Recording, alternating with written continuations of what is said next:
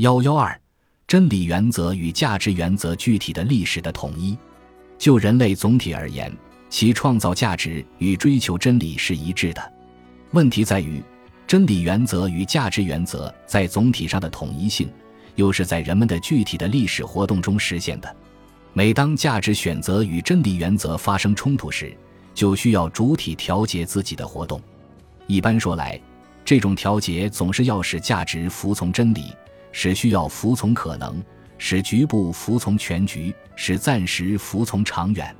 人们正是在实践过程中，通过真理原则与价值原则的相互引导、相互结合，来实现真理原则与价值原则具体的历史的统一。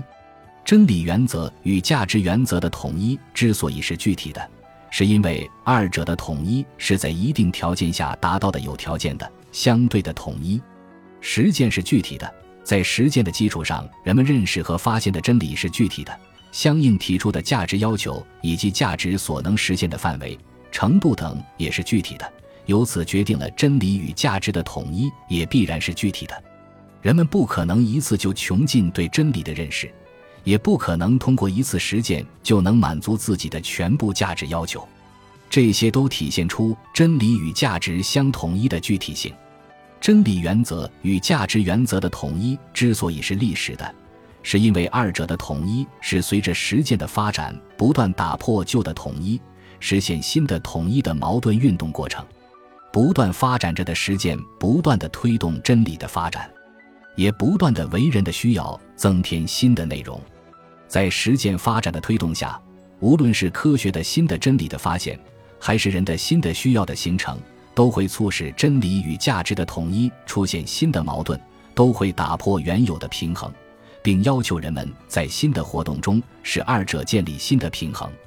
在一定意义上说，人类社会的发展史就是真理原则与价值原则矛盾运动的历史。人们一方面以真理性认识为基础去追求价值，追求物对人的有用性；另一方面以价值为动力去寻求真理。促进人对客观世界的认识更加深刻、更加完备。正是在真理原则与价值原则的相互作用、相互引导的过程中，人类不断从必然走向自由。在实践基础上实现真理原则与价值原则具体的历史的统一，是马克思主义哲学的基本原则。根据这一原则，我们就能充分理解并自觉贯彻马克思主义哲学的科学性与革命性的统一。追求崇高理想与捍卫人民利益的统一，尊重社会发展规律与尊重人民主体地位的统一。复习和练习内容提要：一、价值是指在实践基础上形成的主体与客体之间的一种意义关系。某事、某物能够满足主体的需要，就是有意义、有价值的。价值的大小，说到底就是客体满足主体需要程度的大小。主体及其需要是价值关系形成的根据，客体及其属性是价值关系形成的又一根据，实践是价值关系形成的基础。价值既有客观前提，又有主体性特征。价值的主体性特征体现为主体的创造性、价值的时效性和价值的相对性。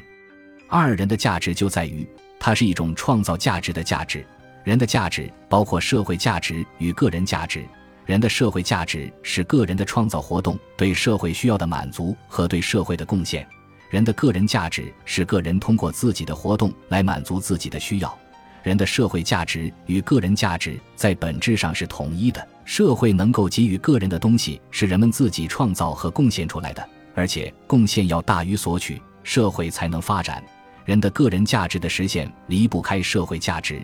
个人只有在推动社会发展的过程中，才能求得个人的发展，才能实现自我价值。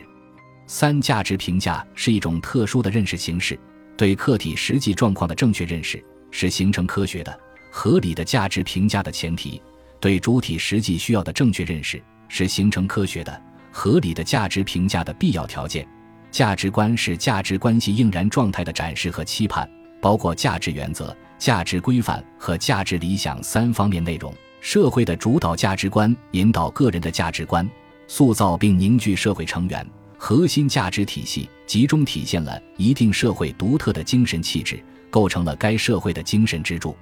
四真理原则与价值原理是人类活动的两大基本原则，